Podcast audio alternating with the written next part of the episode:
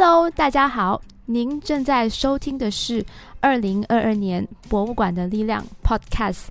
以下节目由林连玉纪念馆、陈嘉庚纪念馆、新山华族历史文物馆、城市书院文物馆、尊孔独中校史馆、Lost Gems 当代艺术空间、台湾国立成功大学博物馆。劲打锡矿工业沙泵博物馆、石兆远垦场博物馆、双溪威新村文物馆、麻坡广造文物馆以及吉兰丹土生华人文物馆联合呈现。二十四节令鼓是马来西亚华人重要的文化产品。一九八十八年，由陈辉崇与陈在攀两人合作产生，并由陈辉崇老师正式在新山宽如中学训练学生，成立鼓队，最终发展到全国各地至海外许多国家，可见的特色文化产业。二零零九年。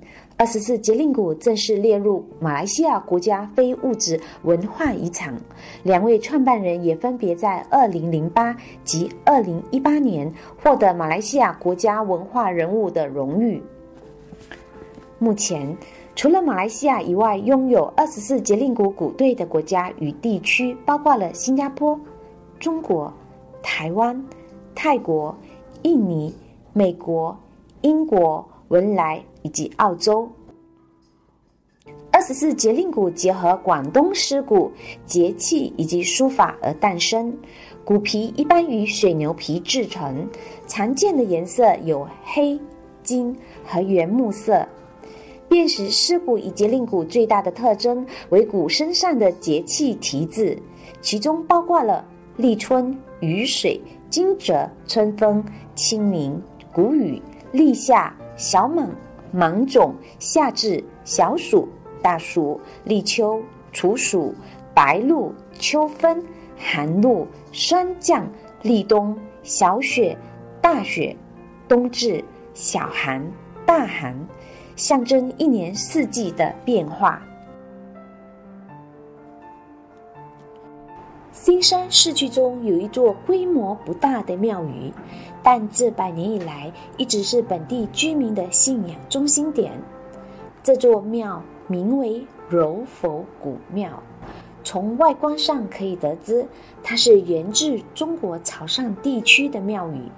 当中供奉的主神为元天上帝，又称玄天上帝。玄与元的改变，原因是在中国清代初期，为了避讳康熙皇帝本名玄烨，故将玄改为元。此外，庙中也供奉了赵大元帅、华光大帝、感天大帝、洪仙大帝等四位配祀神。从目前所知道的文献记录追溯。柔佛古庙至少从一八八八年开始，已经有抬神绕境为居民祈福的游神活动，延续到今天。尽管路线经过了数次的变更，然而中心重点依旧为五个神明的神教。每逢游神期间，新山市民竞相聚集在柔佛古庙前。恭迎神明出銮，并祈求平安、风调雨顺。目前展示在文物馆的这顶神轿，原为柔佛潮州八义会馆在游神期间使用，并于一九七十五年进行过重修。之后，由于制作了新的神轿，就把这个旧有的神轿放在会所中保留至今。有别于喧嚣的游神盛会。在馆中静静的观赏它的精美雕刻，也特别能够感受它的重量感。感谢大家的收听，请大家继续留守我们的二零二二年博物馆的力量 Podcast。我们将从二零二二年五月十八日至二十九日，连续十二天中午十二点准时放送各馆的文物介绍给大家。想知道这些文物馆有哪些有趣的文物吗？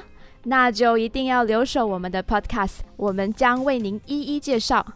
同时，请大家 follow 我们的 Facebook 和 Instagram at LLG Memorial，也欢迎于这段期间到以上文物馆游览打卡换礼物哦。敬请留守，精彩不断，让您每次收听都大开眼界。